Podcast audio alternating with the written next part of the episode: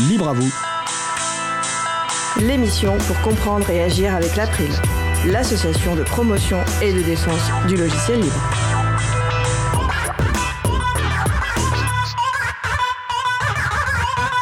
Bonjour à toutes, bonjour à tous.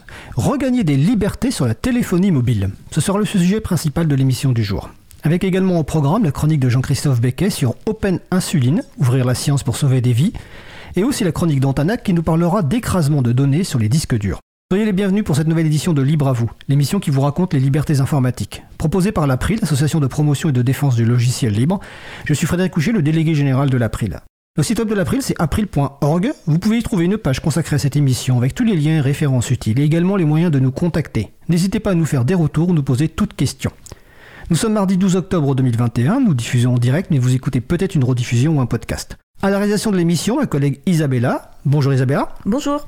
Nous vous souhaitons une excellente écoute. Cause commune, la voix des possibles. 93.1 FM et en DAB+, en Ile-de-France. Partout dans le monde sur causecommune.fm et sur l'appli Cause Commune. Pour participer à notre conversation, causecommune.fm, bouton de chat, salon libre à vous. Avant le premier sujet, nous allons vous proposer un petit quiz. Je vous donnerai la réponse au cours d'émission, mais vous pouvez proposer des réponses soit sur le salon web de la, radio, je rappelle, causecommune.fm, bouton de chat, salon libre à vous, ou via les réseaux sociaux que nous fréquentons. Donc la question est, quel est le nom de la personne considérée comme ayant écrit le premier programme informatique? Et tout de suite, on va passer au premier sujet. Texte, images, vidéos ou base de données, sélectionnées pour son intérêt artistique, pédagogique, insolite, utile, Jean-Christophe Becquet nous présente une ressource sous une licence libre. Les auteurs de ces pépites ont choisi de mettre l'accent sur les libertés accordées à leur public, parfois avec la complicité du chroniqueur. C'est la chronique Pépite Libre de Jean-Christophe Becquet, vice-président de l'April. Je suis un peu troublé parce que Jean-Christophe nous fait le plaisir d'être avec nous au studio aujourd'hui. Bonjour Jean-Christophe. Bonjour à tous, bonjour à toutes. Et en effet, je suis ravi d'être euh, aujourd'hui en présentiel au studio de Cause Commune parce que cette émission Libre à vous, c'est un projet important pour l'April. Et donc, euh, ça me fait une grosse émotion euh, d'être présent aujourd'hui au micro au studio plutôt que par téléphone ou outil à distance comme c'est le cas d'habitude. On aborde souvent des questions importantes dans Libre à vous. Aujourd'hui, je vais vous parler d'un sujet vital, le projet Open Insuline. L'insuline est une hormone sécrétée par les cellules bêta du pancréas. L'évocation des îlots de Langerhans ravivera peut-être vos souvenirs des cours de SVT, sciences de vie et de la Terre, biologie ou sciences naturelles selon la génération à laquelle vous appartenez. L'insuline joue un rôle important dans le maintien du taux de glycémie. Lorsque le taux de glucose dans le sang augmente, de l'insuline est libérée. L'hormone joue le rôle d'un messager qui commande aux cellules du corps d'absorber le glucose abaissant ainsi son niveau dans le sang. Le diabète de type 1 est un trouble de la sécrétion d'insuline. Les personnes atteintes de cette maladie, le plus souvent des enfants ou des jeunes adultes, doivent contrôler régulièrement le taux de glucose dans leur sang. Mis à part une bonne hygiène de vie, alimentation équilibrée, activité physique, l'ingestion régulière d'insuline constitue le seul traitement à ce jour pour réguler leur glycémie. Frédéric Banting et John MacLeod sont connus pour la découverte de l'insuline qui leur vaudra le prix Nobel de physiologie ou médecine. Le 23 janvier 2023, ils cèdent leurs droits à l'Université de Toronto pour le montant symbolique d'un dollar.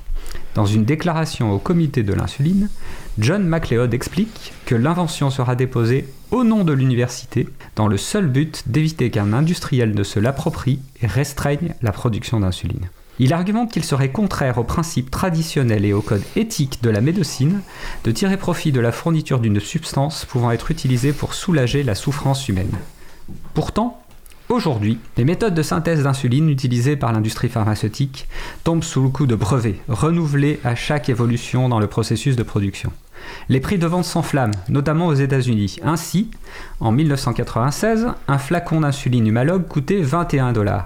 Aujourd'hui, le même produit est vendu 324 dollars, bien, que le coût de production soit resté stable, autour de 5 à 6 dollars. Et 100 ans après les premières préparations administrées avec succès à des sujets humains, il n'existe toujours pas d'insuline générique. C'est pourquoi Anthony Di Franco, ingénieur informatique, diabétique de type 1, cherche à mettre au point un protocole simple et économique de production d'insuline et à le partager de manière ouverte. Son projet Open Insuline vise à permettre aux producteurs de médicaments génériques de fabriquer de l'insuline à coût abordable et sans enfreindre de brevets. Il estime être sur le point d'y parvenir. Son équipe est désormais capable de cultiver les micro-organismes nécessaires à la fabrication de l'insuline. Il travaille à présent à la mise au point d'un équipement permettant de la purifier. Le projet Open Insuline est hébergé au Counter Culture Labs, un laboratoire ouvert de microbiologie situé à Oakland en Californie. Le lieu est géré par une communauté animée par le partage des savoirs. Leur but est de démystifier et démocratiser ces technologies, au vu de l'impact qu'elles peuvent avoir sur nos vies. Les membres du projet se désignent comme des biohackers. Je n'ai pas trouvé de source sur la manière dont ils prévoient d'assurer la libre diffusion de leur travail. Mais les licences que nous évoquons régulièrement dans cette chronique Pépite Libre, telles que la GNU-FDL, Free Documentation License, ou la Creative Commons by ou by SA, me sembleraient convenir, puisqu'il s'agit en quelque sorte d'une recette de fabrication. On peut évoquer dans le même domaine le projet Open APS, Open Artificial Pancreas System, un pancréas artificiel, développé sous licence libre MIT. Il s'agit d'un appareil qui régule en temps réel l'administration d'insuline en fonction du taux de glucose mesuré dans le sang. S'agissant de dispositifs médicaux, se posent bien entendu des questions d'agrément par les autorités sanitaires et de sécurité, mais on sait depuis bien longtemps avec l'expérience du logiciel libre que la fermeture et le secret ne constituent en aucun cas un gage de sécurité. Ces projets, dont l'objectif est rien moins que de sauver des vies, illustrent l'importance que les projets de la recherche scientifique soient partagés de manière libre et ouverte. C'est un prérequis insuffisant mais nécessaire pour garantir à tous l'accès aux soins. Merci Jean-Christophe. On va indiquer le, site web du projet. C'est openinsuline.org. Donc insuline en anglais, hein, I-N-S-U-L-I-N. Mais vous, retrouverez toutes les références sur la page de l'April, april.org ou sur causecommune.fm et même sur le site qui est en cours d'ouverture consacré à l'émission libreavou.org sur lequel il y a un accès direct au web chat et au lecteur audio. Bah écoute Jean-Christophe, j'espère qu'une prochaine chronique, nous aurons à nouveau le plaisir de t'avoir au studio et ce coup-ci moins pressé parce que tu as un train à prendre pour repartir euh, chez toi. Absolument, je rentre à Grenoble euh, tout de suite, mais euh, maintenant que je suis à Grenoble et plus à Digne-les-Bains, ce sera plus facile de vous rejoindre en train euh, pour voir les collègues de l'April et intervenir en direct depuis le studio dans l'émission. Bonne fin d'émission et au mois prochain. Bah écoute, au mois, au mois prochain Jean-Christophe, nous allons faire une pause musicale. Alors après la pause musicale, nous parlerons de téléphonie mobile et de liberté. Le titre que nous allons écouter est une pépite trouvée sur auboutdufil.com. Un titre tout en délicatesse, onirique et relaxant. Le titre du morceau, le mot Gaïa, vient du grec et il signifie terre. Gaïa est une musique douce et calme qui renvoie à l'idée de méditation, d'unité avec la planète Terre et de contemplation de sa beauté. C'est un extrait de la présentation sur auboutdufil.com. Nous allons donc écouter Gaïa par Nova Moma. On se retrouve dans 3 minutes. Belle journée à l'écoute de Cause Commune, la voix des possibles. Cause Commune 93.1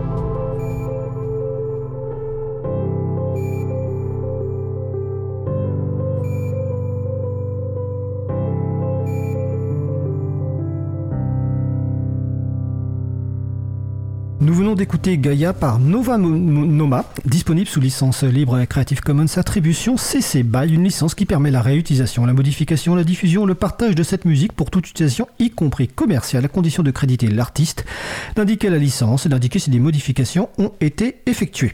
Retrouvez toutes les musiques diffusées au cours des émissions sur causecommune.fm et sur april.org. Libre à vous, libre à vous, libre à vous l'émission de l'April sur les libertés informatiques. Chaque mardi, de 15h30 à 17h sur Radio Cause Commune. Puis en podcast. Nous allons passer au sujet suivant. Nous allons poursuivre par notre sujet principal qui va porter aujourd'hui sur la téléphonie mobile et les libertés informatiques avec nos invités Agnès Crépet de Fairphone. Agnès est responsable de l'équipe informatique et de la longévité logicielle, nous expliquera ça tout à l'heure. Et Gaël Duval, fondateur de E ou I. On verra comment ça se prononce et nous expliquera ça évidemment en détail. N'hésitez pas à participer à notre conversation, par exemple sur le salon web dédié à l'émission, sur le site causecommune.fm, bouton de chat, salon libre à vous. Alors on va vérifier que nos deux invités sont avec nous euh, à distance, parce qu'ils interviennent via euh, l'outil d'audioconférence libre Mumble. Donc euh, Agnès, est-ce que tu es avec nous? Gaël, est-ce que tu es avec nous? Je suis avec vous, je vous entends. Ok, super, très bien. Alors on va commencer ben, par une petite présentation personnelle rapide de, de, chacun et chacune de vous. On va commencer par Agnès Crépet. Oui, donc déjà merci pour l'invitation. Je suis très honorée de participer à votre émission que j'ai écouté quelques fois en mode podcast. Euh, donc oui, je m'appelle Agnès, je travaille chez Fairphone depuis un peu plus de trois ans. Euh, moi, je suis ingénieure, j'étais plutôt développeuse back-end, mais euh, depuis que je suis chez Fairphone, je bosse plus sur la stack Android. Et donc chez Fairphone, je m'occupe à la fois de la partie IT très classique, donc de développement qu'on retrouve dans qu'on peut retrouver dans n'importe quelle entreprise, logistique, etc. Mais aussi de, du département longévité logicielle, donc comment faire des mises à jour logicielles dans le temps sur un produit qui, euh, qui n'a plus 2 ou 3 ans, mais plutôt 5, 6, 7 ans. Donc c'est pour ça que mon titre, c'est en charge de la longévité logicielle. Voilà. D'accord. Merci Agnès. On précise que IT, c'est en gros, c'est l'informatique. Euh, je, sais que tu as plus l'habitude d'intervenir en anglais, mais euh, on, va préciser les termes techniques s'il y a besoin. et donc maintenant, Gaël Duval, une petite présentation. Oui, bonjour à tous et merci pour l'invitation également. Euh, donc moi je m'appelle Gaël, euh, je suis euh, informaticien à la base, mais très vite, euh, je suis devenu aussi entrepreneur puisque j'étais à l'origine de, la, distribution Linux, euh, Mandrake Linux, euh, à la fin des années 90. Je suis aussi un fervent partisan et supporter des logiciels libres depuis les années 90. Et plus récemment, donc il y a 3-4 ans, je me suis penché sur la question des smartphones et sur les fuites de données. et j'ai donc lancé un, un projet qui s'appelle I ou E, alors selon qu'on est anglais ou français, euh, et qui a comme objectif euh, de fournir un, système d'exploitation pour les smartphones qui soit complètement euh, dégooglisé et beaucoup plus respectueux des données personnelles des utilisateurs. Bah écoute, merci Gaël. Alors justement, on va commencer un petit peu par le, le, première thématique. Hein. On, va avoir 4-5 thématiques aujourd'hui. Euh, la première thématique, bah, finalement, c'est euh, un petit peu lister et puis expliquer aux, gens les problèmes que vous proposez de, de, résoudre. Et en gros, donc, quels sont les problèmes que pose la téléphonie mobile actuelle telle qu'elle est utilisée par une grande majorité des gens? Alors le premier point euh, que, que vous souhaitiez aborder, euh, qui, et qui est vraiment très important, c'est la protection des données personnelles et euh, la protection de la, la, la vie privée. Alors peut-être que Gaël veut commencer? Oui, alors pour, euh, pour, pour, pour faire très, très rapidement, euh, le sujet sur le smartphone, c'est qu'aujourd'hui, on est dans une situation où 100% du marché, quasiment 99% du marché du smartphone est dominé par euh, deux acteurs. Donc on a Apple avec iOS d'une part et on a Google avec Android d'autre part. et globalement, à quelques nuances près, tout, tout, tout ceci repose sur un un, modèle d'affaires qui est lié à l'exploitation des, données personnelles et in fine à, un modèle d'affaires euh, publicitaire. Euh, donc on en arrive à une situation où aujourd'hui on a plusieurs milliards de personnes dans le monde qui voient leurs données personnelles euh, captées de manière assez industrielle et systématique tous les jours et, et envoyées vers les serveurs des, de, de, ces grosses boîtes pour justement leur permettre à la fin de pouvoir vendre de la publicité euh, plus chère que s'ils ne le faisaient pas. Euh, donc pour donner quelques chiffres, hein, euh, des études récentes ont montré que sur un smartphone qui utilise Android, on a environ en moyenne, en tout cas, 12 mégaoctets de données personnelles qui sortent de votre poche tous les jours. Donc quand on dit données personnelles, qu'est-ce que c'est? C'est par exemple votre géolocalisation en temps réel, l'endroit où vous êtes, euh, si vous êtes dans un magasin, si vous êtes chez vous, c'est vos habitudes de consommation, euh, c'est les recherches que vous faites sur Internet. Donc tout un ensemble de choses qui, qui leur permettent de, de, connaître à peu près tout de, de, votre vie personnelle. Nous, on pense que ça, c'est pas acceptable, euh, qu'il y a des enjeux énormes, il y a des impacts énormes sur nos vies, sur l'économie, euh, sur l'emploi, et puis aussi euh, peut-être une menace sur la sur la démocratie. Hein. On, on, a vu récemment qu'il y a des détournements qui sont possibles. On peut faire beaucoup de choses avec les, les données personnelles. On peut influencer sur les réseaux sociaux de, de manière euh, pas sympathique du tout. Euh, donc voilà, pour résumer un peu l'enjeu sur euh, sur les données personnelles aujourd'hui. Et ça, ça se passe dans le smartphone, ça se passe dans notre poche tous les jours, et, et on s'en aperçoit pas tellement parce que parce que c'est c'est dans l'air. Hein. Il n'y a pas un fil, il n'y a pas un truc physique qui passe. Et, et, malheureusement, on le sait pas assez. Et je pense que les gens sont pas assez informés de, de ces problématiques-là. Alors euh, justement, est-ce que euh, il existe un, site ou un moyen pour quelqu'un qui, qui voudrait savoir en fait quelles sont les données personnelles qui sont justement euh, partagées avec les GAFAM, donc Google, Amazon, Facebook, Apple, Microsoft, enfin tous les géants du, net, et notamment les, deux gros effectivement sur la téléphonie. Est-ce qu'il y a un moyen de savoir un peu alors avec par exemple sur son téléphone, est-ce qu'il y a des applications ou des sites qui permettent de savoir quelles sont les données qui sont partagées quand on utilise une application? Je sais pas Agnès ou... il faut... Vas-y. Ouais, je, je, je, je, réponds très très vite après je laisse la parole à Agnès. Excuse-moi Agnès. Euh, donc il faut différencier juste la partie système d'exploitation, donc qui est le moteur de, du téléphone, donc qui déjà par défaut, sans qu'on utilise d'application spécifique, envoie de la donnée en permanence, hein, et en particulier euh, la position géographique. Et effectivement, après, il y a le problème des applications. Et pour ça, nous, aujourd'hui, on est en train de développer des outils qui permettent on n'est pas les seuls, hein, mais on essaie d'intégrer dans notre système qui permettent à la fois de détecter un certain nombre de connexions vers des serveurs de telle ou telle application, et après, on va permettre aussi aux utilisateurs de couper euh, au besoin euh, ces accès euh, s'ils souhaitent euh, passer sous les radars. D'accord. Agnès, est-ce que tu veux compléter sur cette partie? Oui, donc c'est moi ma spécialité parce que je travaille moins là-dessus. moi, je sais que j'avais entendu parler d'un outil qui s'appelle Pitus, euh, qui est utilisé euh, pour essayer de gérer justement ces, avoir une connaissance de ces informations-là. Euh, Exodus Privacy, enfin voilà, je sais que c'est des choses qui sont assez utilisées aujourd'hui. Effectivement, sur le salon web, Mario Deal nous, précise Exodus Privacy, qui est en fait une plateforme d'analyse des, applications Android euh, qui, liste notamment euh, les trackers. Et, il me vient à l'esprit aussi qu'il y a, je crois qu'il y a une récente émission de Cache Investigation, ou je ne sais plus euh, quelle émission sur France 2 qui, était consacrée justement à cette problématique. pour poursuivre cette question-là, tout à l'heure Gaël, en introduction, tu as, tu as parlé des deux grands, hein, donc qui sont Google et Apple. Est-ce que la situation est la même Est-ce qu'elles sont similaires sur Android ou sur iOS Parce que ce que les gens disent notamment sur iOS, c'est qu'il n'y a pas cet aspect, enfin, ou moins présente cet aspect euh, euh, de, de, de, de, récupération des données personnelles. Alors, euh, il y a un mythe autour de l'iPhone, et je pense qu'il est entretenu d'ailleurs hein, par Apple, qui qui, qui, qui, essaie de, de, laisser penser aux gens que euh, avoir un iPhone ça les protège. La réalité est tout à fait différente. Hein. Euh, Aujourd'hui, euh, j'ai parlé de 12 mégaoctets de données personnelles sur un Android. Sur un iPhone, c'est pas zéro. C'est moins, certes, c'est un peu moins, c'est la moitié moins. C'est 6 mégaoctets de données personnelles, mais c'est quand même euh, colossal. Et il y a quelque chose qui est pas très connu, mais c'est que Google euh, paye un, un, un, gros chèque à Apple pour que Google soit le moteur de recherche par défaut sur euh, les téléphones, euh, sur les iPhones. Euh, quand je dis un gros chèque, c'est plusieurs dizaines de milliards de dollars par an quand même. Hein. Donc, donc au final, voilà, Apple est aussi partie prenante de tout ce système de captation des données personnelles. Il n'y a, a, pas vraiment de, de, doute là-dessus, et, et c'est vraiment un souci. Après, on ne sait pas vraiment non plus ce que fait Apple de vos données personnelles.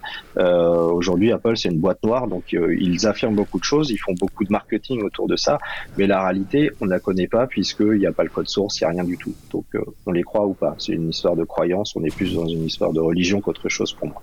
D'accord. Euh, avant de poser une prochaine question, je vais juste préciser donc le cache investigation dont je parlais. Il était intitulé Nos données personnelles valent de l'or. Il a été diffusé en mai dernier et il est disponible en replay sur France.tv. Et je précise aux personnes qui ne veulent pas se créer de compte sur France.tv qu'a priori avec YouTube DL, on peut le récupérer très facilement. Euh, donc ça, c'est effectivement la partie d'autres. Oui, vas-y Agnès, oui, si tu veux rajouter. Je voulais juste rajouter quelque chose, ouais, si c'est possible, Frédéric. Juste, j'ai lu récemment un article que je mentionnerai dans tes, dans tes release notes, que j'indiquerai. Je l'ai lu il y a cette semaine un article qui est paru justement sur la comparaison entre euh, Apple euh, et, Android et qui montre qu'effectivement il, il, y a très peu de différences. Euh, et je le mettrai dans les, dans les liens de l'émission. C'est sorti assez récemment. Un article scientifique qui a été fait par un chercheur qui s'appelle Colling et, et une autre suite de personnes. Voilà. Je, vous l'indiquerai dans les notes. D'accord, super, merci Agnès. Euh, avant de passer à la, partie euh, finalement, non, je poserai mes questions après la partie euh, impact environnemental. Donc là, on a parlé du premier problème que, qui existe en tout cas avec la téléphonie mobile actuelle, qui est donc la partie données personnelles, protection de la vie privée. Bah, D'ailleurs, en préparant l'émission, Gaël, tu, voulais faire une différence entre protection de la vie privée et avec et sécurité. Alors, c'est peut-être l'occasion de la faire. Euh, oui, euh, alors c'est parce qu'il y a souvent une confusion euh, dans les médias et, chez certaines personnes entre la sécurité et la confidentialité de données personnelles. Comme si avoir un téléphone ou un système d'exploitation extrêmement sûr, extrêmement robuste au niveau de la sécurité, ça garantissait, ça offrait des garanties sur la protection de données personnelles. La réalité, c'est il n'y a pas vraiment de comment dire, euh, la sécurité, elle est nécessaire, mais elle n'est pas suffisante. Euh, on peut très avoir un téléphone très très sécurisé qui va de manière très très sécurisée envoyer toutes vos infos chez Google. Et d'ailleurs, Google aujourd'hui développe de développer un discours marketing justement autour de la sécurité. Vous allez pouvoir acheminer de manière très sécurisée vos données personnelles chez nous.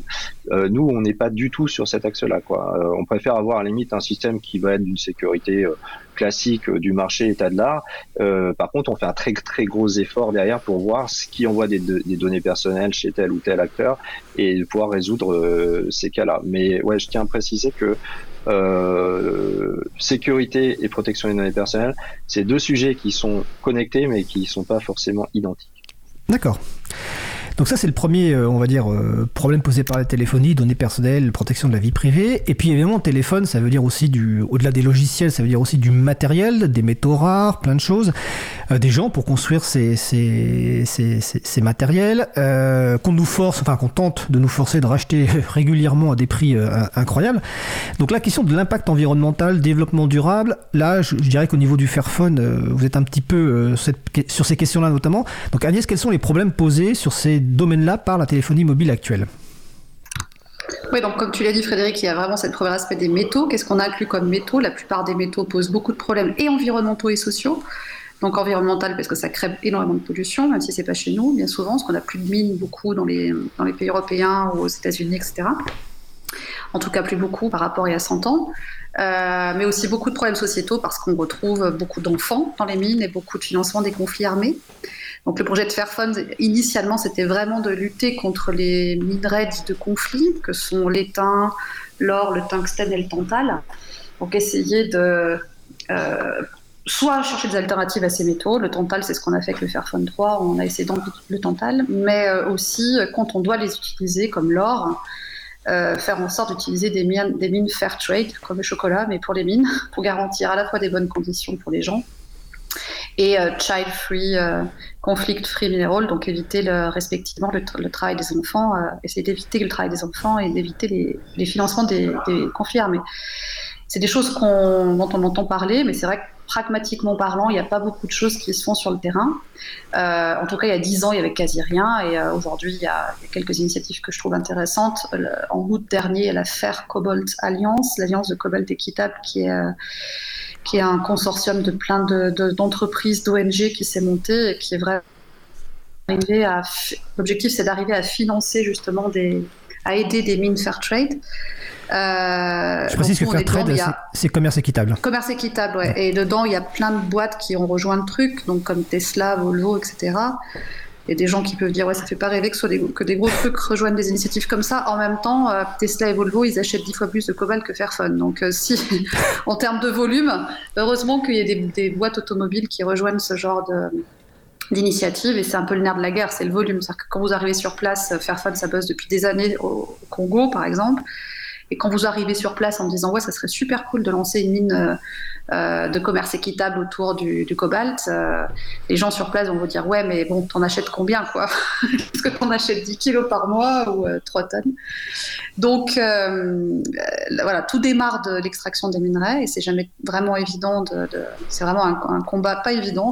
on dit souvent qu'à moi je dis souvent qu'à faire fun les vrais héros héroïnes c'est vraiment celles et ceux qui bossent sur ces problématiques de minerais. Parce qu'on est vraiment face à des gouvernements corrompus à des entreprises qui, qui, se cachent un peu les yeux. Euh, le marché noir, c'est hallucinant. Euh, euh, il y a, y a des, beaucoup de mines industrielles qui, ont, qui embauchent beaucoup de, mineurs artisanaux, donc des familles de mineurs, hein, enfants compris, sans que ça se sache. Enfin, voilà, énormément de problèmes sociétaux et environnementaux. donc le nerf de la guerre, c'est d'arriver à faire des solutions qui durent pour éviter d'avoir euh, d'avoir trop de téléphones euh, sur le marché. Aujourd'hui, la durée de vie d'un téléphone, c'est à peu près deux ans, ce qui est quand même pas terrible. Euh, et si on revient sur la partie software, logiciel, qui nous intéresse un peu plus aujourd'hui, il y a une, une, une un, un rapport, j'arrive plus à parler français, j'allais dire report, mais non, je me force. Je, désolé. donc il y a un rapport européen qui est sorti, la Commission européenne qui est sortie l'année dernière et qui montre que dans 20% des cas, les gens changent leur téléphone alors que le, leur appareil matériellement est absolument parfait, donc à cause d'un problème software. Ce qui, est, ce qui est beaucoup, hein. c'est-à-dire que vous cassez votre téléphone, euh, l'écran est cassé, bon, c'est une chose, ce serait bien de pouvoir le réparer, c'est ce qu'on essaie de faire aussi avec Fairphone. Euh, mais euh, imaginez que votre téléphone va très bien, il n'y a aucun problème matériel quand il y a un problème software, eh ben, les gens sont bloqués. Si jamais vous êtes fan de TikTok et vous ne pouvez pas utiliser TikTok, je fais exprès de prendre cet exemple, parce que je suis sûre qu'il y a beaucoup de fans de TikTok ici. Mais euh, voilà, vous prenez une personne qui est fan d'une app qui tourne plus aujourd'hui sur, euh, sur le téléphone, la personne va arrêter d'utiliser son téléphone.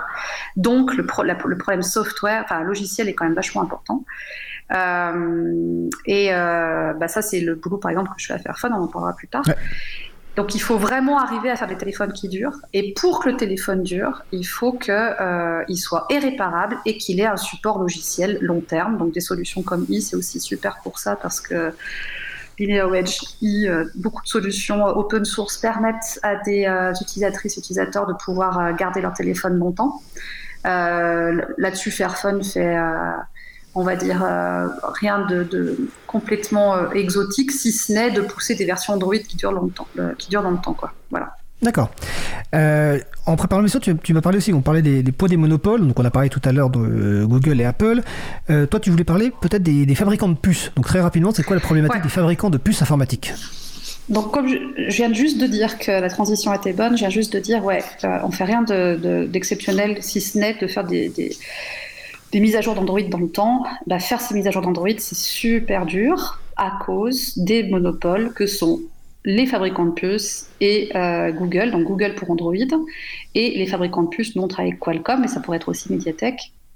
En fait, euh, on est entre deux chaises, et les deux chaises font rien pour faire euh, de la longévité logicielle, pour faire durer les produits dans le temps. Donc Qualcomm, qu'est-ce qui se passe avec Qualcomm par exemple? Et pareil, encore une fois, c'est pas les seuls.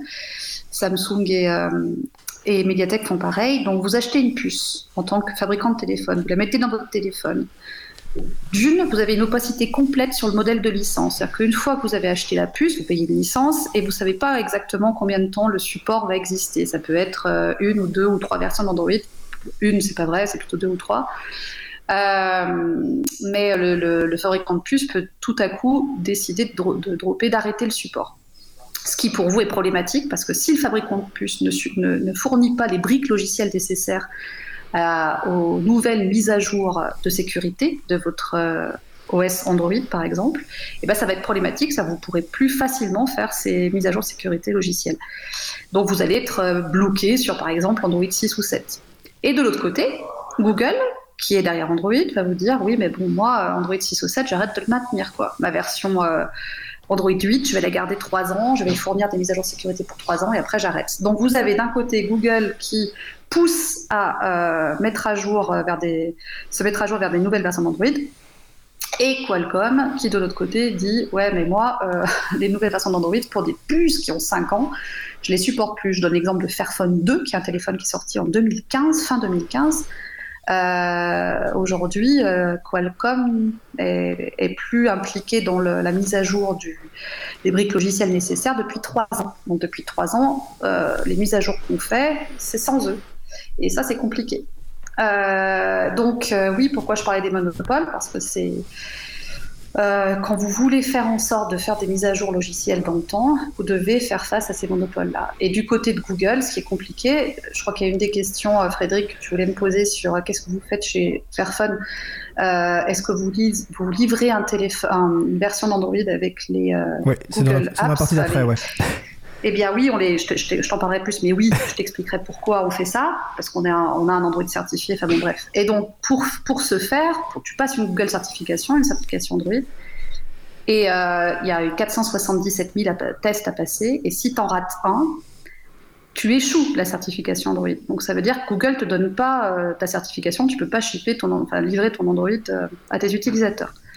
Donc, euh, pour chaque exception, donc, euh, admettons qu'à la fin d'un un, an de travail où tu as essayé de mettre, euh, d'implémenter Android 10 sur ton téléphone, qui a 5 ans, là, si tu as 10 tests qui ne qui marchent plus, qui marchent pas sur 477 000, tu pourrais dire, ah, c'est pas grave, c'est rien par rapport à la, totale, mais non, si c'est quelque chose pour chaque test, tu dois faire un processus d'exception auprès de Google et ça dure parfois des mois avant que Google te donne la validation du truc. Donc c'est beaucoup d'échanges techniques, on parle de dossiers techniques. Hein. Euh, donc, euh, et on a beau faire notre pitch Fairphone, si tu veux, on est loin de. on est loin, je dis pas qu'ils s'en foutent, mais je veux dire, on est loin de ça, quoi. Eux, ils veulent, Bluetooth marche pas, Bluetooth marche pas, tu te débrouilles, il faut qu'il marche, quoi. D'accord. Donc, euh, c'est ça, c'est en ce sens que je veux dire que ces monopoles-là font absolument rien pour faire en sorte que les produits, les devices sur le marché, les, téléphones sur le marché durent. Voilà. Ok. D'accord. Euh, donc là, on a bien compris les, principaux problèmes. Euh, on pourrait faire évidemment des heures là-dessus. On va passer, mais le temps passe euh, très vite hein, je, à la radio. on va passer à vos propositions de, de, solutions, donc de solutions qui durent, pour reprendre l'expression que tu as employée, Agnès, hein, donc notamment sur l'évolution logicielle, logiciel libre, réparabilité. On va commencer peut-être par, par, par Gaël, qui donc est le fondateur de I. Alors, tu as expliqué un petit peu tout à l'heure d'où venait cette idée. Et donc, en fait, bon, qu'est-ce que c'est que I ou E en fonction de la façon dont on le prononce? Alors I ou E comme on veut, ou euh, dans d'autres pays ils ont d'autres prononciations aussi, mais peu importe. Euh, on aura un nouveau nom hein, vraisemblablement. Petite parenthèse. Euh, donc nous, nous on, on, reprend la base d'Android parce que il faut savoir que Android à la base c'est un logiciel libre hein, qui a été racheté, euh, plus ou moins absorbé par Google, mais cela dit, tout, le, cœur du système hein, reste libre, donc on a le droit de, le forquer, comme on dit, de le dériver euh, pour en faire un autre système d'exploitation. D'ailleurs, au, cœur de, de l'Android, il y a le noyau Linux qui tourne, hein, qui est un logiciel libre. Euh, donc ça, c'est intéressant. Et, ce qui nous permet, nous, bah, de, faire des modifs, tout simplement, dedans, de, la manière la plus légale possible. Et, donc, on commence par lister euh, tout ce qui envoie. Donc, on repère les traces euh, passe sur le réseau, de ce qui est envoyé comme données personnelles, par exemple les appels sur la géolocalisation, tout ce qui peut euh, euh tout, tout, tout, ce qui peut être lié au DNS, donc la recherche des noms de domaine, c'est un peu technique, mais ou le fait que quand on démarre un téléphone, il y a une requête réseau qui va directement sur les serveurs Google, qui informe Google que le smartphone il, il vient de démarrer, et tout ça on le repère et on le modifie, c'est-à-dire que euh, on coupe tout simplement et on remplace avec euh, avec soit nos propres services soit des services équivalents. Typiquement, pour la géolocalisation, on utilise un service de Mozilla qui permet d'affiner la géolocalisation quand on n'est pas à l'extérieur. Euh, et puis on remplace toutes les applications par défaut qui pourraient potentiellement aussi envoyer des données euh, chez Google euh, et on les remplace par des, applications qu'on sélectionne. Parfois on les modifie, principalement pour améliorer un petit peu leur interface utilisateur, leur ergonomie quand on pense qu'elle n'est pas d'un niveau acceptable pour quelqu'un qui qui, euh, ne connaît rien, qui a l'habitude d'un produit euh, tout fini. Euh, et puis on, a aussi toute la partie applicative, donc on reste compatible avec les applications mobiles existantes. Donc on peut très bien utiliser, alors je ne recommande pas, mais on peut très bien utiliser Facebook sur iOS, ça marche très bien. Euh, moi, je le fais pas. Hein, je pense que voilà, il y a d'autres réseaux sociaux qui, sont un petit peu plus vertueux, mais grosso modo, on peut utiliser toutes les applications qu'on connaît, dont on a l'habitude d'utiliser. on peut les utiliser sur iOS. Donc, on offre un, un, truc tout intégré en fait qui permet d'avoir une vie numérique normale, je veux dire, sans avoir besoin de, de bidouiller ou sans avoir besoin non plus de, euh, de renoncer à certains usages, mais d'une manière beaucoup plus vertueuse euh, et aussi de manière plus informée. Euh, par exemple, dans notre store d'applicatifs, chaque application, on, on, leur donne une note de, on va dire, qualité de la vie privée. on appelle ça privacy en anglais qui est un truc un petit peu arbitraire, mais qui donne une idée déjà de ce qu'il y a dans l'application. Et typiquement, on regarde euh, le nombre de trackers qu'il y a dans l'application. Donc les trackers, c'est comme les cookies, mais pour les applications. Ça informe plein d'autres euh, boîtes que, par exemple, si vous utilisez euh, l'application du Nouvel Ops ou Le Monde, euh, bah en fait, vous pensez que vous envoyez des données éventuellement chez Le Monde de Nouvel Ops. Bah oui, mais aussi à 25 autres boîtes, des régies publicitaires, des boîtes qui font d'analyse de données, etc. Donc tout ça, on est un peu, on combat tout, tout, tout, tout toute cette euh, tous ces transferts de données là qui nous semblent pas utiles et pas opportuns. Et, et, donc on va donner ces notes de privacy euh, de, de protection de la vie privée. Et pour ça d'ailleurs on utilise euh, on utilise euh, l'outil sur la partie tracker on utilise l'outil de Cassitanias Exodus Privacy qui est, qui est, très bien qui est un outil libre développé à l'origine en France d'ailleurs. Et on fournit un système d'exploitation le plus simple possible à utiliser euh, quelque chose que euh, voilà n'importe qui peut euh, utiliser en très peu de temps, sans apprentissage spécifique, sans avoir besoin de faire des réglages spécifiques, et qui offre déjà un minimum de garantie sur la protection de la vie privée. Et juste euh, petite anecdote, là il y a une étude du, de recherche qui vient de sortir euh, hier, euh, une université à Dublin, et donc le chercheur a comparé ce qui était envoyé par défaut sur différents smartphones, donc chez Huawei, Xiaomi, Samsung, euh, et iOS est euh, dans, dans, tous ceux qu'il a testé, le seul euh, OS à ne pas envoyer de données chez euh, Google et, chez d'autres GAFAM, c'était iOS. Donc, donc voilà, on fait vraiment un gros gros boulot de, de, nettoyage et d'intégration sur sur sur le, mobile.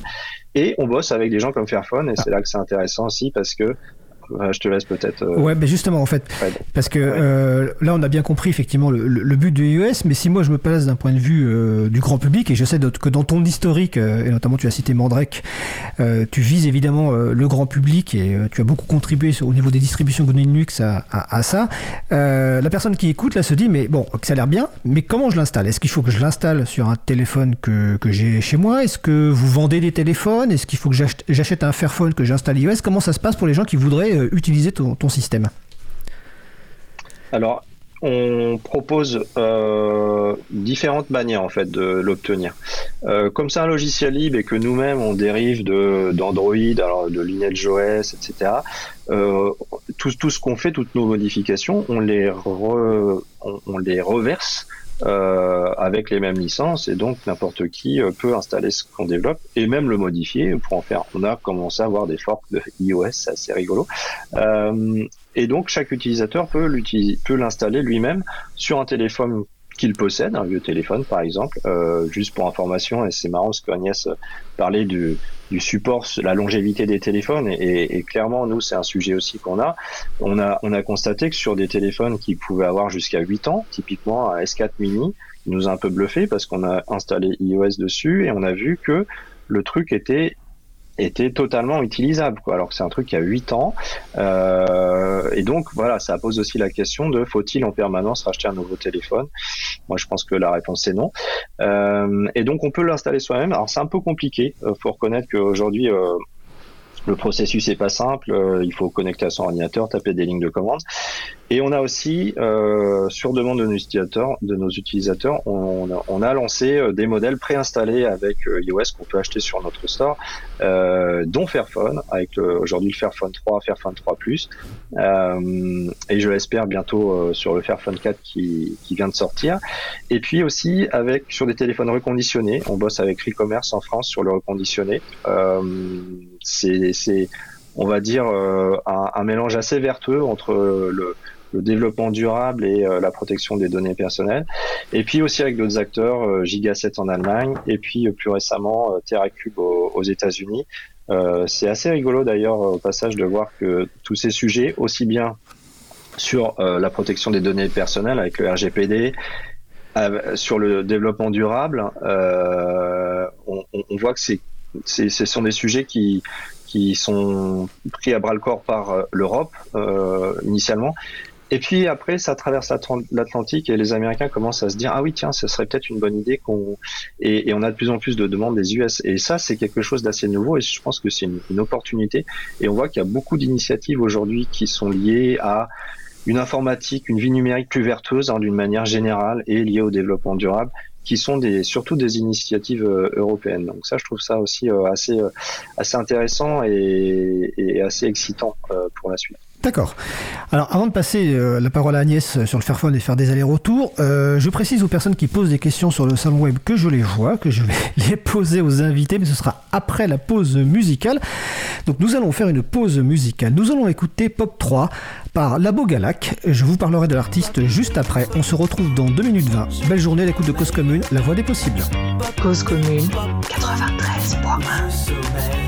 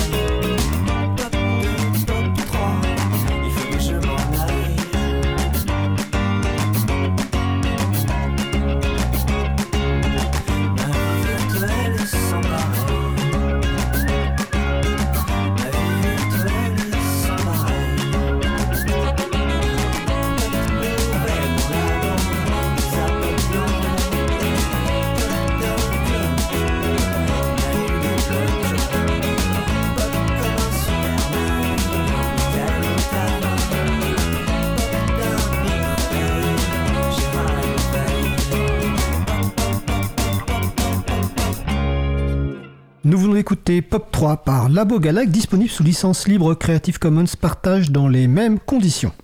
Retrouvez toutes les musiques diffusées au cours des émissions sur causecommune.fm et sur april.org. Libre à vous, libre à vous, libre à vous. L'émission de l'April sur les libertés informatiques. Chaque mardi, de 15h30 à 17h sur Radio Cause Commune.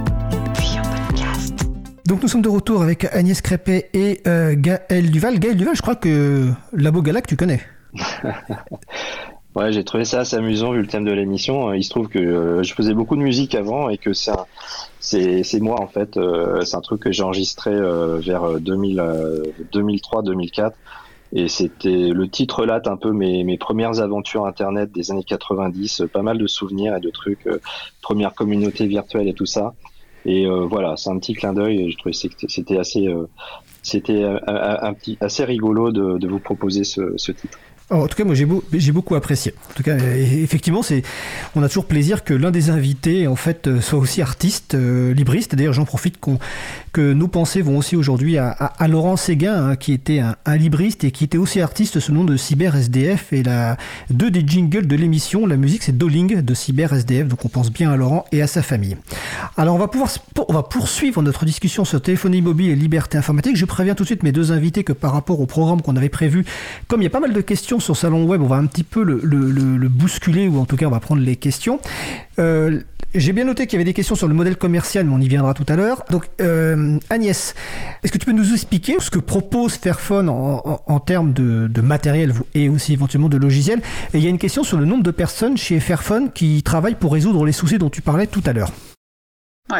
Alors, bah, dans mon équipe, on est 5 euh, ingénieurs. Donc, c'est pas beaucoup. Mais on a une boîte où on est à peu près 80. Donc, on est cinq dédiés à la longévité. Évidemment, il y en a d'autres qui travaillent sur la partie euh, nouveaux produits, en tout cas produits toujours euh, avec le support euh, nécessaire de, Qualcomm, comme ce, dont j'expliquais tout à l'heure. de toute façon, Fairphone, voilà, c'est une petite entreprise vis-à-vis des mastodontes que sont Samsung, Apple, etc.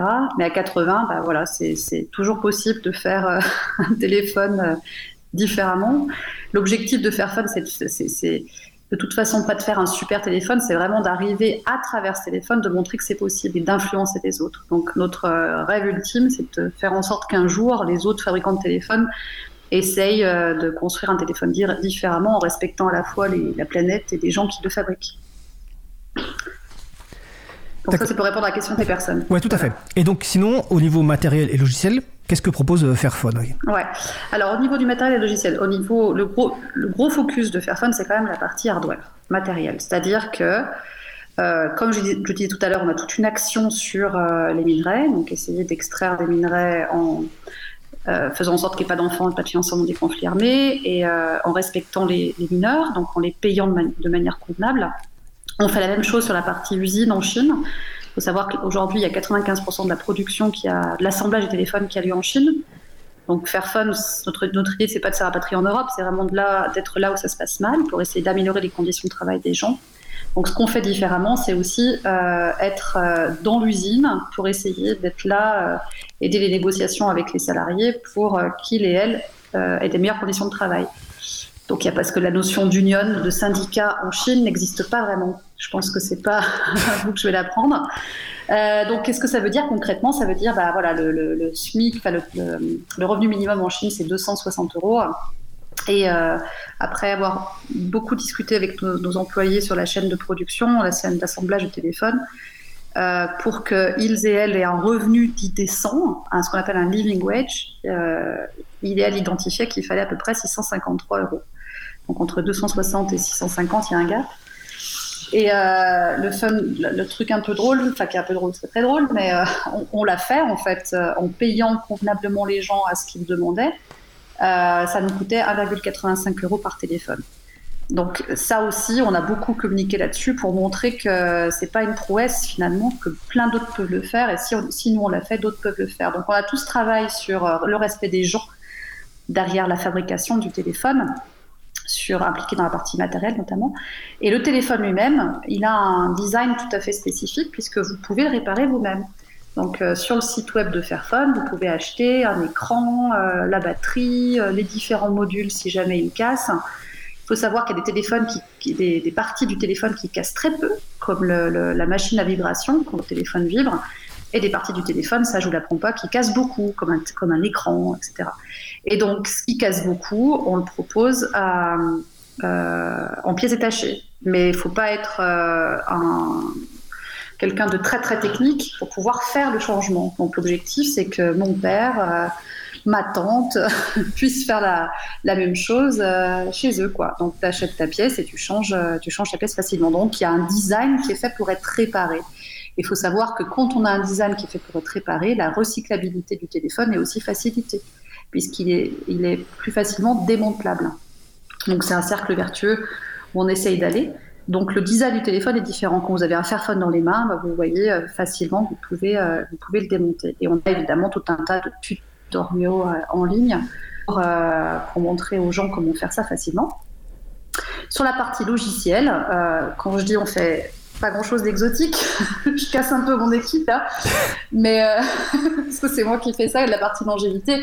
Donc on fait ces upgrades quand même logiciels euh, Android dans le temps. Ça, personne d'autre le fait. On aimerait bien que d'autres le, fassent, mais là je parle bien d'Android. Donc là, je peux me permettre peut-être de répondre à ta question, Frédéric, de tout à l'heure, enfin que t'as pas vraiment posé, mais que j'ai abordé tout à l'heure.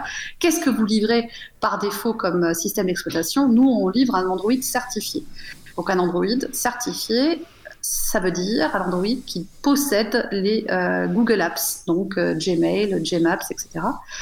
Euh, non pas qu'on soit fan de Google, mais on a toujours eu dans l'histoire de Fairphone un OS alternatif disponible. Soit on le faisait nous-mêmes, soit on a laissé la place à d'autres. Tout à l'heure, Gaël, tu mentionnais le partnership qu'on avait. Effectivement, aujourd'hui, vous pouvez acheter un Fairphone 3 avec i préinstallé et c'est très bien. Euh, mais pour la plupart des utilisateurs et utilisatrices finaux, euh, aujourd'hui, on a fait le choix de rester sur un stock Android. Ce qu'on appelle un stock Android, c'est un, Android certifié, un Android classique, quoi. Parce qu'on ne veut pas se couper de cette euh, base d'utilisateurs et, utilisatrices qui sont parfois réticents à avoir une version alternative d'un OS. Donc on propose les deux alternatives. Et pour pouvoir avoir un Android qui dure dans le temps, certifié, il faut passer ces fameuses certifications dont je parlais tout à l'heure. Et, c'est compliqué parce que euh, personne dans l'industrie n'est là pour pouvoir euh, faire en sorte que ce soit facilité. Et encore une fois, je reviens au, but premier de Fairphone. Le but premier de Fairphone, c'est pas c'est pas de faire un super Fairphone. Même le fondateur de Fairphone, qui s'appelle Baz Van Abel, dit souvent que si Fairphone n'existe pas dans 10 ans, on s'en fout. L'objectif, c'est qu'on puisse changer, qu'on ait, qu'on ait, euh, eu un impact dans l'industrie. D'où l'importance aussi de continuer à faire des upgrades du stock Android, donc d'arriver à convaincre. Euh, enfin, moi, j'ai passé les 15 derniers jours au milieu des process d'exception de Google. Je vous garantis que c'est pas très drôle. Mais si ça peut participer à soit aider d'autres fabricants de téléphones, soit à convaincre Google qu'il faut faire quelque chose, ça serait bien. Et euh, je parle même pas de Qualcomm. Qualcomm, c'est encore une autre opacité, parce que Qualcomm, euh, sur, sur Google, on est sur, une, sur de l'IOSP, enfin, de l'Android, dont, dont, une partie est open source, etc. Mm. Qualcomm, euh, il y a des choses qui sont publiées, mais qui ne le sont pas. Et donc là, c'est pareil. Tout ce qu'on peut faire pour convaincre les fabricants de puces pour euh, fournir un, un, support logiciel long terme, on pense que ça vaut le coup pour les autres acteurs autour de nous. Ok. Euh, relayé une question euh, sur IRC euh, qui va compléter une des miennes.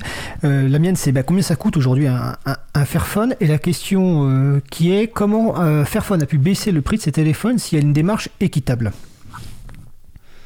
Ouais, alors on n'a pas vraiment baissé. Enfin, on baisse le prix de nos téléphones quand ils, voilà, qui, commencent à prendre un peu d'âge, parce que de toute façon, plus on s'écarte, genre acheter une barre de chocolat équitable, on paye 2 euros de plus, mais on se rend pas bien compte que c'est euh, potentiellement 30% de plus cher parce que c'est que 2 euros de plus ou 1,50 euros. Alors que acheter un téléphone, oui, équitable, oui, c'est plus cher, mais ça se sent vite quand on passe la barre des 30 ou 40%.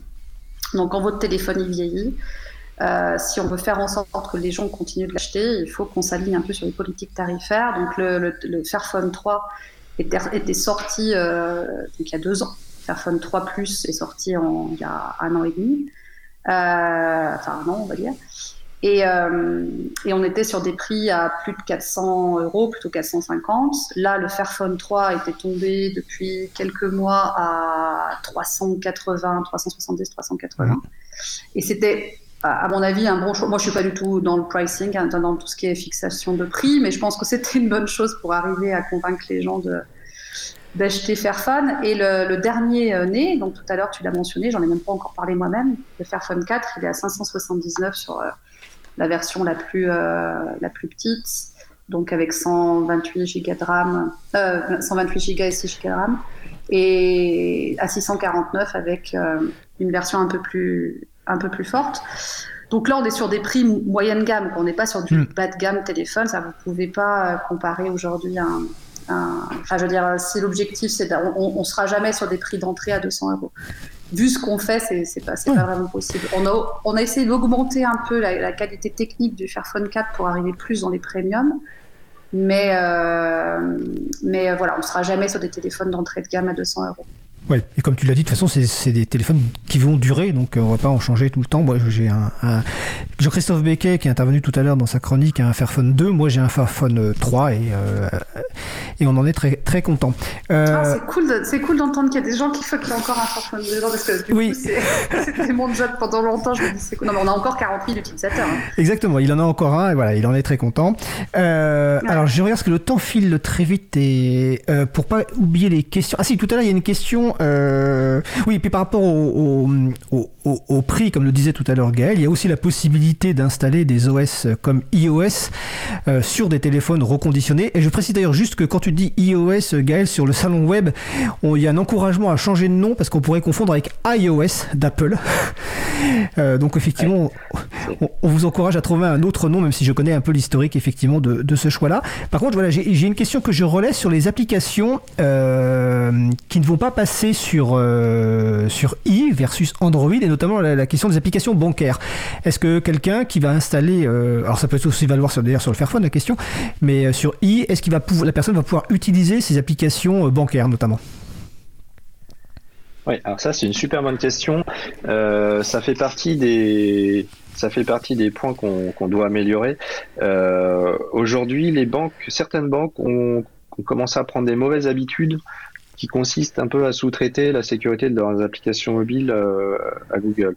Euh, c'est-à-dire que grosso modo, sur un certain nombre d'aspects, Google fournit euh, des outils qui prétendument leur donnent plus de garanties que le truc va être sécurisé et, et, en particulier il y a une partie qui s'appelle SafetyNet. Alors on rentre un peu dans les détails, mais en gros que l'application mobile peut interroger pour savoir s'il n'est pas en train de tourner sur un smartphone qui ne serait pas un smartphone euh, officiel Google euh, avec le tampon, etc. Euh, donc, euh, bon, pour résumer, Google nous facilite pas la vie sur un certain nombre de sujets. Euh, et en particulier euh, sur les applications bancaires, donc qui sont des applis quand même un petit peu sensibles hein, par rapport à, la sécurité, il y a des applications bancaires qui vont refuser de, de tourner sur iOS. Donc aujourd'hui, c'est une c'est la situation qu'on connaît. Donc c'est pas toutes les applications bancaires. Personnellement, euh, perso, celle perso et celle professionnelle, elles tournent parfaitement. Mais il y a d'autres donc où ça tourne, ça tourne pas, ou ça tourne euh, parfois de manière un petit peu bancale. Euh, cela dit, euh, sur ces sujets-là, on est en train de, de Ça fait un petit moment déjà qu'on y travaille, et on travaille avec la personne qui s'occupe de la couche de compatibilité avec euh, les services euh, Google Play, euh, qui est un Allemand qui fait un truc super depuis 5-6 ans qui s'appelle MicroG. Et je, je pense qu'on pourra bientôt annoncer des bonnes nouvelles à ce sujet-là. Ah bah c'est super. Alors je, je, précise que sur mon Fairphone, en fait, il n'y a pas Fairphone OS, il y a Lineage OS Micro G. Euh, comme quoi on peut mixer le meilleur de, de, de, de toutes les, les, solutions. Alors je précise qu'il va nous rester à peu près une dizaine de, de minutes. Voilà, comme ça vous, vous le savez. Alors je vérifie comme s'il y a des. Aujourd'hui, il y a pas mal de questions sur le salon web. Euh, ah bah il y a des questions sur, sur l'argent. On va le faire tout de suite, même si c'était euh, l'un des points euh, finaux, le, le, modèle de financement. Euh, donc rapidement le modèle de financement de, bah, de i et, et, du Fairphone. On va commencer par euh, bah, comme tu avais la parole, tu peux continuer. Votre modèle de financement, votre chiffre d'affaires et le chiffre d'affaires. On nous demande carrément les, les détails. et vous répondez ce que vous voulez. Oui, carrément. Au moins le modèle de financement. alors, euh, alors c'est un mix en fait. Euh, on est parti sur un. Moi, j'ai commencé par un Kickstarter fin 2017. Un Kickstarter, euh, c'est une campagne de financement participatif. Hein. Euh, C'était à la fois pour trouver de l'argent pour euh, amorcer le projet et puis aussi pour tester l'idée qui a super bien marché. Euh, après, euh, clairement, ça suffisait pas, mais euh, après, euh, on, on, a, on a deux entités. On a une entité qui est une association, donc qui le cœur du projet, qui fait que voilà, qui donne la garantie que le cœur du projet sera pas soit impossible à racheter. et ça, donc cette entité-là, vit avec des dons euh, qui récurrent. Hein. On a plusieurs euh, systèmes, des gens qui donnent, euh, soit euh, qui font des virements, soit ils passent par Patreon, soit par, enfin, il y a toutes sortes de, de trucs. et donc, on a un petit budget qui nous permet de payer des serveurs, qui nous permet de payer deux ou trois salaires. donc, c'est quand même intéressant. Et à côté, on a une entité qui est dédiée à la commercialisation des téléphones et des services en ligne premium parce qu'on vend aussi des services en ligne basés sur Nextcloud qui sont synchronisés avec iOS. expliquez rapidement ce, qu'est Nextcloud pour les personnes qui ne savent pas. Alors Nextcloud, c'est comme Google Docs ou comme, euh, comme euh, Microsoft 365 pour, euh, pour donner une image. je pense qu'il va parler à beaucoup de monde. c'est un, un, un, service en ligne qui permet de retrouver ses données, de stocker ses photos, d'éditer des documents, d'avoir ses mails, de retrouver ses mails. Voilà. Et donc ça, aujourd'hui, on opère ça pour 30 000 comptes, 35 000 comptes utilisateurs et c'est synchronisé avec l'OS. C'est-à-dire que vos mails sur iOS, vous allez les retrouver si vous vous connectez dans votre espace web et vous allez retrouver vos photos, vos documents, vos vidéos, etc. Et donc on a du stockage gratuit jusqu'à 5 gigas et si on veut plus, euh, on, peut prendre un plan premium, donc payant parce que évidemment tout a un prix, y compris la location des serveurs. Et par ailleurs, on vend aussi des téléphones, euh, comme on en a déjà un petit peu parlé, euh, et donc on vend des, smartphones sur du reconditionné avec Fairphone, etc. Et donc bah, l'ensemble fait qu'on a on, a des revenus qui, euh, qui sont en croissance relativement forte, puisque l'année dernière, on a on a fait plus d'un million d'euros de chiffre d'affaires et on fera probablement, euh, on est bien parti pour faire le double cette année. Euh, donc ça nous permet de nous financer euh, partiellement, puisque évidemment, je vais l'apprendre à personne, mais on est aussi dans une phase d'investissement, donc il faut aussi embaucher beaucoup de monde pour travailler sur les produits, pour les faire connaître, etc. Donc on a aussi levé des fonds sur la partie euh, dédié au commerce, donc des téléphones et des services en ligne, euh, donc avec des investisseurs euh, privés euh, aujourd'hui. Euh, voilà, donc le financement pour nous c'est un très grand mix qui a comme objectif de rendre le truc pérenne et de fournir le meilleur produit. et je tiens à préciser quand même que tout ce qu'on fait, c'est du logiciel libre et donc on, on, le propose aussi gratuitement pour ceux qui le souhaitent. c'est sur nos serveurs avec tout le code source qui va avec. Ok, merci Gaël. Bah, écoute, même question euh, Agnès, et après on va s'approcher de la, fin de l'émission, donc sur le, modèle économique de Fairphone. Ouais, donc on est aussi parti par une commande de crowdfunding à l'origine. On a fait deux en 8 ans. On a aussi des investisseurs, pas beaucoup. Hein. L'objectif de Fairphone, c'est d'avoir peu d'investisseurs et plutôt de faire du prêt bancaire. Euh, pour garder un peu le contrôle. Parce que vu ce qu'on fait, euh, on se dit que si on fait trop rentrer d'investisseurs, ça peut être toujours compliqué après pour garder le contrôle sur des choses comme euh, le travail sur les minerais, etc. mais on en a quelques-uns. évidemment que notre objectif aussi, c'est d'être rentable en vendant nos propres téléphones. Des Fairphone 3 sur 2020, on a vendu un peu plus de 100 000, donc euh, ça, aide d'être à l'équilibre. 2020, c'est la première année de notre euh, vie. en 8 ans, on était à l'équilibre financier, donc euh, c'est plutôt cool. On est, on est sur un chiffre d'affaires de 36 millions à peu près, un petit peu moins de 36 millions. donc c'est encore un petit chiffre d'affaires par rapport aux autres, quoi. Mais euh, en tout cas, c'est la première année qu'on est, est, rentable depuis 2013. Donc euh, voilà, on s'est accroché, on est toujours là. Et euh, notre objectif, c'est vraiment que notre voilà que l'argent qu'on qu'on a, les marges qu'on a sur notre téléphone nous permettent de vivre. On publie notre cost breakdown. Le cost breakdown, c'est où c'est que passe l'argent quand vous mettez 500 euros dans un Fairphone, où c'est que l'argent passe. Donc ça, c'est publié sur Fairphone 2, Fairphone 3, on l'avait publié, Fairphone 1 aussi d'ailleurs. Donc on vous dit qu'on passe tant de pourcentage sur la fabrication du produit, tant de pourcentage sur les coûts logistiques, tant de pourcentage. Et sur le Fairphone 2 de mémoire, sur 549 euros, il était sorti à 549 euros, il y avait 9 euros qui était euh, notre marge. Et je pense que j'ai beaucoup de questions parfois de journalistes qui me disent Mais alors, c'est quoi par rapport à Apple? Évidemment qu'Apple va jamais fournir ce genre de chiffres. Hein.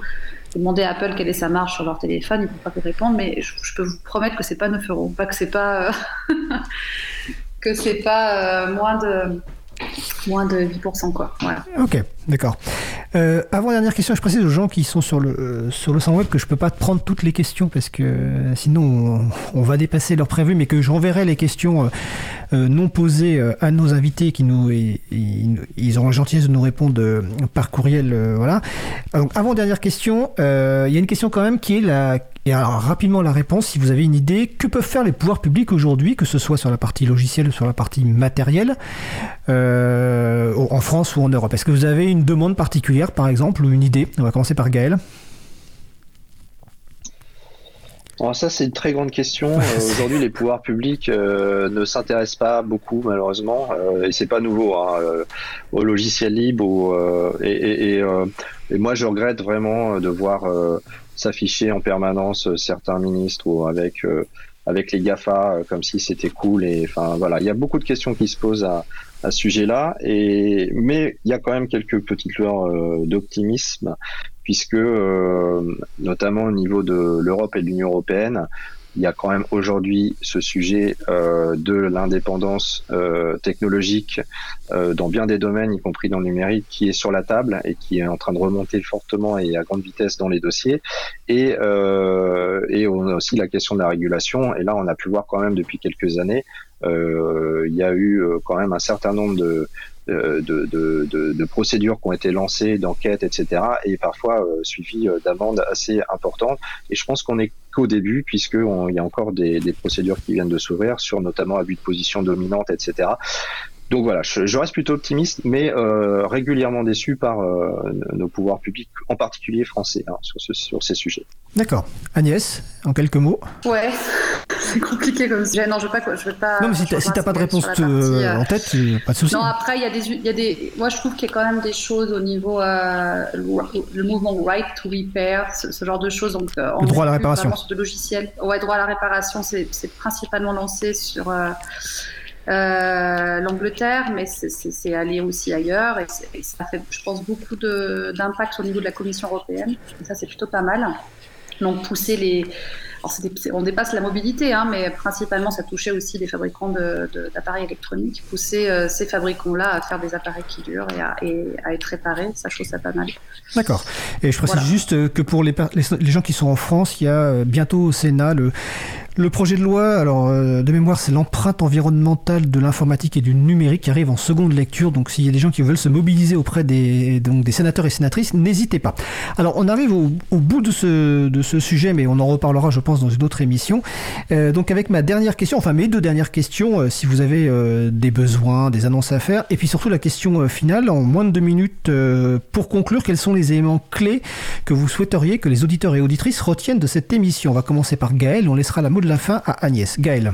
Alors, en, combien de temps Moins de deux minutes. Euh, c'est pour ça que j'avais envoyé euh, avant. Ouais, ouais, non, c'est vrai en plus. Euh, je pense que ce qui est le plus important, enfin moi à mon sens, c'est que c'est important de parler de ces sujets, c'est important d'en parler autour de soi, c'est important de se renseigner. Qu'est-ce qui se passe dans le smartphone?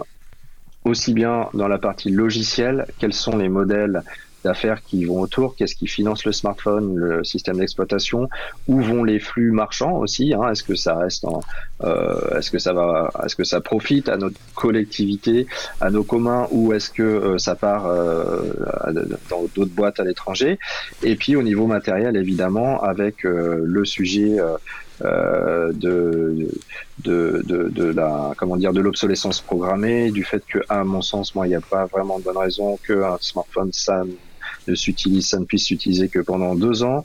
Donc faire des téléphones dans lesquels on puisse changer la batterie, dans lesquels on puisse réparer, ça me semble super important. Faire en sorte que les téléphones puissent avoir une deuxième vie, une troisième vie, ça me semble aussi assez important, euh, qu'ils puissent être maintenus dans la durée. Hein.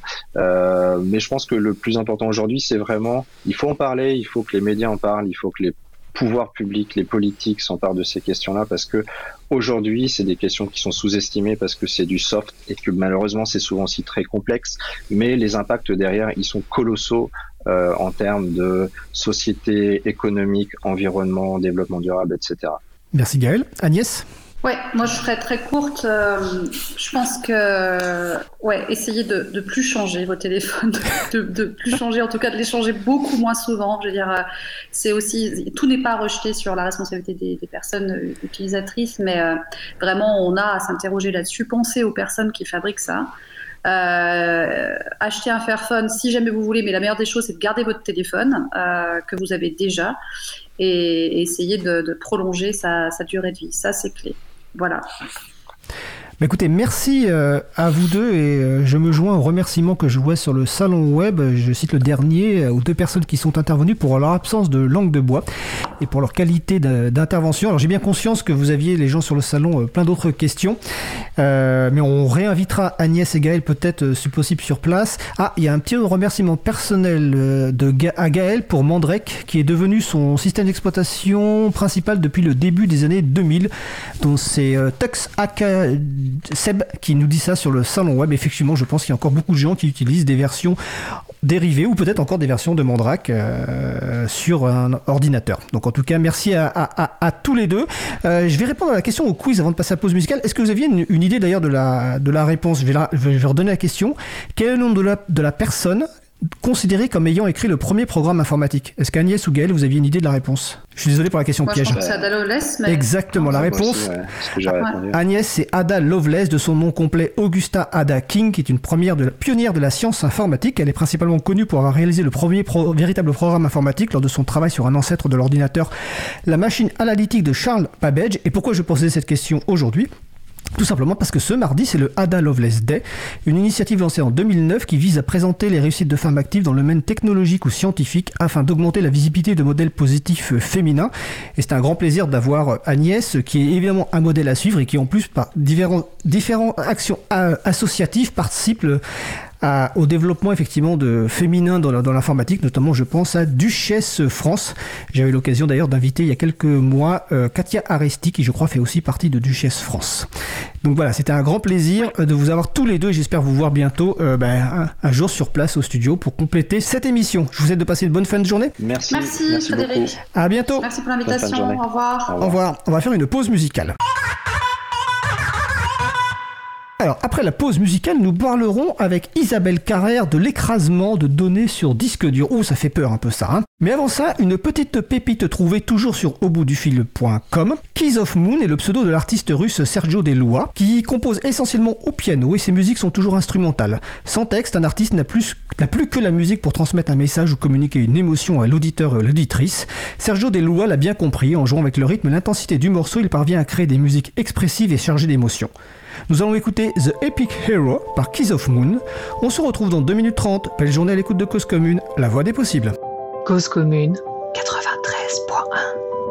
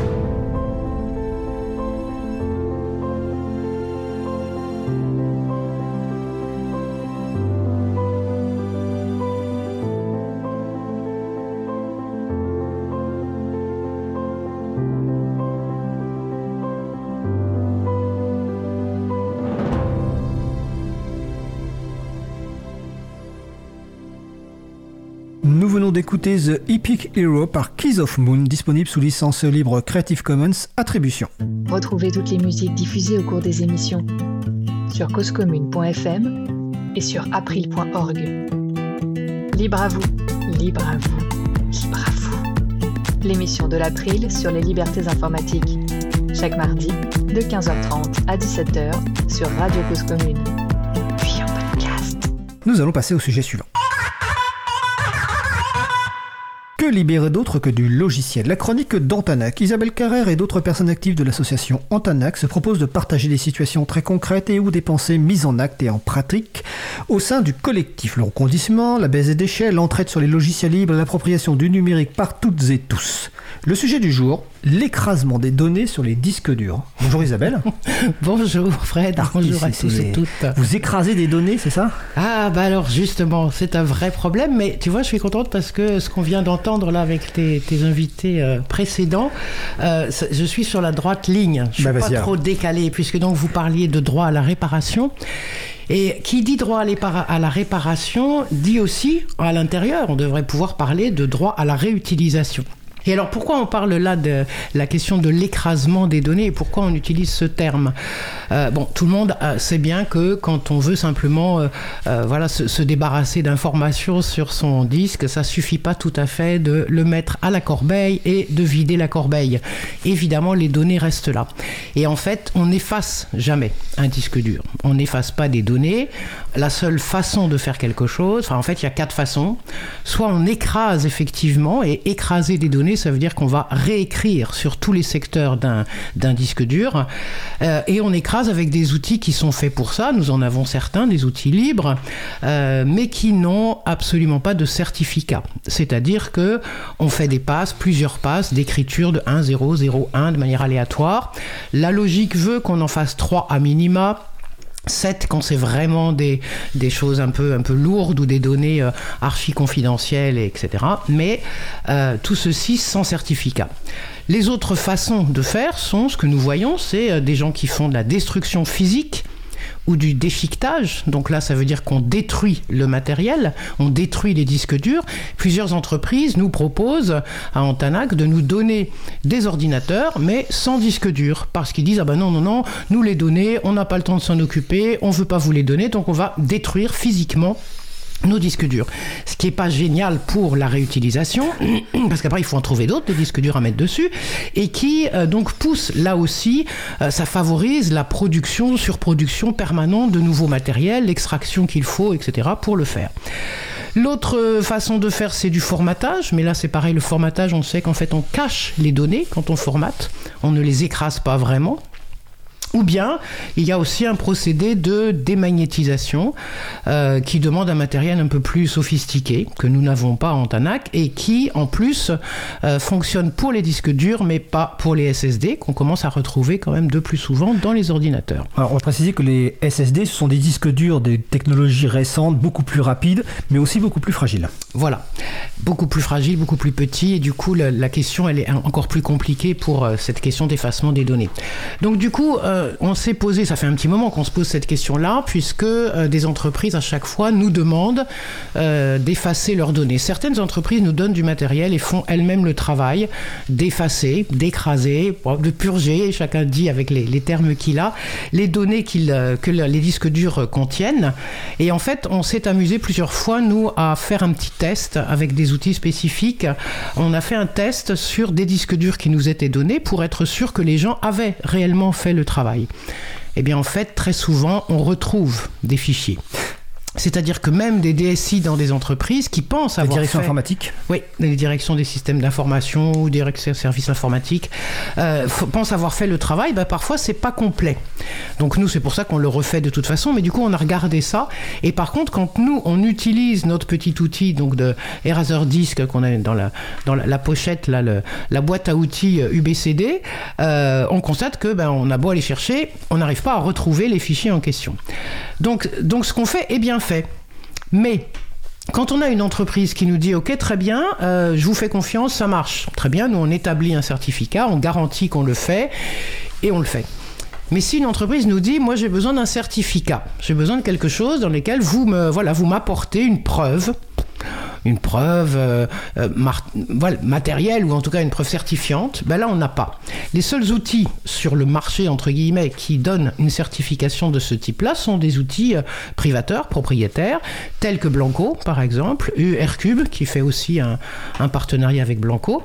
Et ceux-là, ben, on va pas les utiliser, ce ne sont pas des outils libres et en plus ils sont hyper chers, c'est payant, donc tu payes à la fois une licence et après tu payes à chaque fois que tu passes un, disque dur dans la machine, tu repayes quelque chose. Donc il n'en est pas question. Et donc, euh, on est fort embêté. Et donc ma chronique d'aujourd'hui, elle avait pour but à la fois de sensibiliser sur ce sujet-là et en même temps de faire une espèce d'appel. Parce que quand on a voulu se préoccuper de ce sujet-là, on s'est dit, bon alors voyons, vers qui on pourrait se tourner et quelle serait la bonne façon de faire? Donc on s'est dit, ben, euh, comme euh, les, produits en question par définition appartiennent à tout le monde, n'est-ce pas? Parce que c'est des communautés euh, de libristes qui les ont mis en, qui les ont mis en place. Donc comment pourrait-on faire pour que tout le monde obtienne une certification? Que ça qu'est-ce que ça signifierait dans le monde du libre que d'obtenir une certification? On s'est aperçu qu'en fait, il y avait quand même des logiciels libres qui obtenaient des, certificats, en tout cas de, résultats ou de sécurité ou de choses comme ça. On s'est dit, on va s'adresser à l'ANSI. L'Agence nationale de sécurité voilà, j'allais le dire, j'avais prévu de le dire, je savais. Agence nationale de la sécurité des systèmes d'information. Et donc on s'est dit, bah, on, va leur, on va leur poser la question, tout bêtement. On est, on est des citoyens, des citoyennes, on va poser la question. Et donc en novembre, on écrit un petit, un petit courriel à l'ANSI. Bonjour, petite association du 18e arrondissement de Paris. Nous menons entre autres des activités de reconditionnement de matériel informatique pour soutenir solidairement la réappropriation numérique et contribuer à la baisse des D3E via la réutilisation. On leur explique notre affaire, on est confronté à cette question de l'effacement des données, et donc en fait voilà ce qu'on fait, on les écrase, mais on n'a pas de certificat. Qu'est-ce que, qu'est-ce que vous en pensez? On vient vers vous, qu'est-ce que vous en pensez? Quelle est votre position sur le sujet? On n'a rien trouvé sur le site, parce qu'on a vraiment essayé de tourner partout dans leur site qui est assez complet, il y a énormément de choses, mais rien sur la question de l'écrasement des données. Et donc on voulait avoir des informations.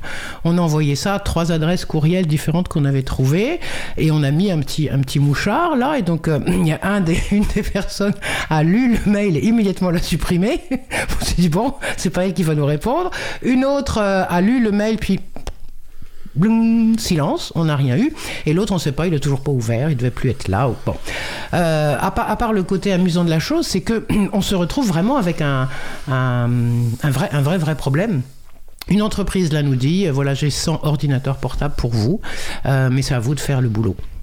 C'est énorme, ils se rendent pas compte en fait. Ou hmm. alors si, ils se rendent compte, mais ils veulent pas le payer, le faire faire, payer la main d'œuvre entre guillemets pour le faire, ou, ou ils ne sentent pas les compétences techniques, j'en sais rien. Mais ça, ça, nous pose vraiment des soucis. On s'est dit que peut-être les CESTI, du coup, les centres. Alors ça, je ne sais plus par contre, quel est le site du CESTI Ah, euh, allez Francis, qu'elle me regarde. Ouais, alors qu'en fait, je sais pas du tout ce que sont les CESTI. Les CESTI, en fait, ce sont les, les centres qui sont agréés par l'ANSI, par les gouvernements, etc., pour faire ces évaluations de logiciels ou d'équipements euh, équipement réseau aussi. Par exemple, on a une, structure comme Opida ou une autre qui s'appelle Amosis. Enfin bref, on a les, les CSI, c'est des centres qui font ça, qui font en fait les évaluations, qui sont censés être. Tu l'as Centre d'évaluation de la sécurité des technologies de l'information. Voilà. Donc on s'est dit peut-être vers eux, on peut euh, aller voir et leur dire, bah voilà, comment est-ce qu'on pourrait faire? Est-ce que ça existe? Quelle serait la, quelle serait la procédure? Est-ce qu'il y aurait une, une, façon de le faire? Donc aujourd'hui, ma chronique, en fait, elle a pour but d'appeler les, les euh, les, les, membres de l'April, de la foule que sais-je, enfin tous les gens qui sont autour de ces sujets-là et qui pourraient être intéressés pour nous aider à monter, je ne sais pas, un groupe de travail, à faire quelque chose là-dessus pour arriver à un résultat. Euh, on, doit, là aussi, à mon avis, saisir, les pouvoirs publics sur ce genre de choses, parce que on ne peut pas parler de réemploi, de réutilisation si on continue à euh, laisser les entreprises euh, scratcher complètement leur disque dur sans avoir de, de, de possibilité de les réutiliser correctement. Voilà, c'est un appel. Bah écoute, c'est un appel qui est lancé. J'espère que des auditrices ou auditeurs euh, pourront y répondre. Nous, à notre peut-être à notre petit niveau, ce que je peux te proposer, c'est de nous transférer ton courriel qu'on va envoyer au directeur de l'ANSI, vu que le directeur de l'ANSI est venu dans l'émission, donc on a son adresse et puis euh, c'est quelqu'un de tout à fait sympathique. qui sera peut-être le réorienter euh, en interne Par contre, je ne mettrai pas de mouchard pour savoir si le directeur de l'ANSI a, lu le courriel. Et effectivement, la, les, les, les, gens qui n'ont jamais fait d'écrasement de, de données peuvent peut-être penser que c'est très très facile, mais en fait c'est très long parce que, enfin, en fonction des outils qu'on utilise, ça peut être très long, notamment il peut y avoir plusieurs phases, et donc euh, ça demande de la ressource humaine aussi. Euh. Alors, ça demande de la ressource humaine pour lancer le processus. Après, c'est un, voilà, ça, ça, tourne tout seul. C'est long. Pourquoi? Bah Parce que selon que ton disque dur il a 160 gigas ou 1 Tera, bah oui, ça peut durer plusieurs heures. Et donc, du coup, quand on a 100, c'est quand même tout un, toute une affaire. Il faut avoir une table énorme avec euh, plein de. Tu lances toutes tes petites clés UBCD sur tous tes portables, c'est très long. Et mais ça, à la limite, on veut bien le faire. C'est pas la question. C'est que donc, si, si derrière l'entreprise dit et je veux avoir la preuve que, plus, bah qu'est-ce que je fais? D'accord. Bah écoute, appel lancé, transmets-moi le courrier, je l'enverrai au, directeur bien, de l'ANSI merci. sans garantie de, résultat, mais au moins j'enverrai le courriel. Donc c'était la chronique d'Antanac par Isabelle Carrère sur l'écrasement des données sur les disques durs. Eh bien, bonne fin de journée Isabelle et au mois prochain. Merci beaucoup. Alors on approche de la fin de l'émission, on va terminer rapidement par quelques annonces.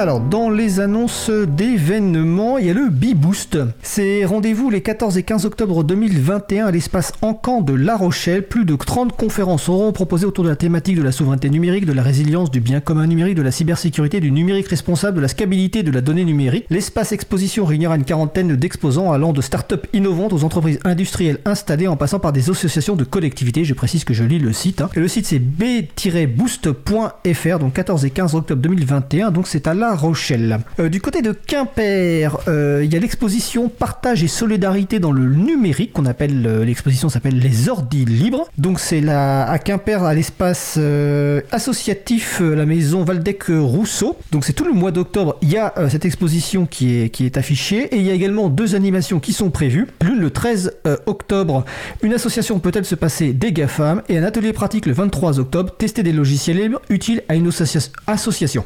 Vous retrouverez les sur le site de l'agenda du libre, agendadulibre.org. Alors, notre émission se termine. Je remercie les personnes qui ont participé à l'émission du jour Jean-Christophe Becquet, Agnès Crépet, Gaël Duval, Isabelle Carrère. Cette émission est rendue possible grâce à une équipe en or et notamment pour cette édition, merci à Isabella Vanni qui était aux manettes de la régie. Merci également à l'équipe qui s'occupe de la post-production des podcasts Samuel Aubert, Elodie Daniel Girondon, Langue 1, bénévolat à l'April, Olivier Griecoux, le directeur de la radio. Merci également à Quentin Gibaud, bénévolat à l'April, qui découpera le podcast complet en podcast individuel par sujet. Vous retrouverez sur notre site web april.org toutes les références utiles ainsi que sur le site de la radio causecommune.fm. N'hésitez pas à nous faire des retours pour indiquer ce qui vous a plu mais aussi des points d'amélioration. Vous pouvez également nous poser toutes questions, nous y répondrons directement lors d'une prochaine émission. Toutes vos remarques et questions sont les bienvenues euh, par courriel et vous pouvez aussi découvrir le site dédié à l'émission qui est en phase de pré-ouverture. Je pense que l'ouverture officielle arrivera bientôt. Le site c'est libravou.org. Nous vous remercions d'avoir écouté l'émission. Si vous avez aimé cette émission, n'hésitez pas à en parler le plus possible autour de vous et faire également connaître la radio, la cause commune, la voix des possibles sur laquelle il y a plein d'émissions super chouettes avec notamment des animatrices super chouettes dont Isabelle. La prochaine émission Libre à vous aura lieu en direct mardi 19 octobre 2021 à 15h30. Je ne connais pas encore notre sujet principal, vous le découvrirez. Nous vous souhaitons de passer une belle fin de journée. On se retrouve en direct mardi 19 octobre à 15h30 ou en podcast quand vous voulez. Et d'ici là, portez-vous bien.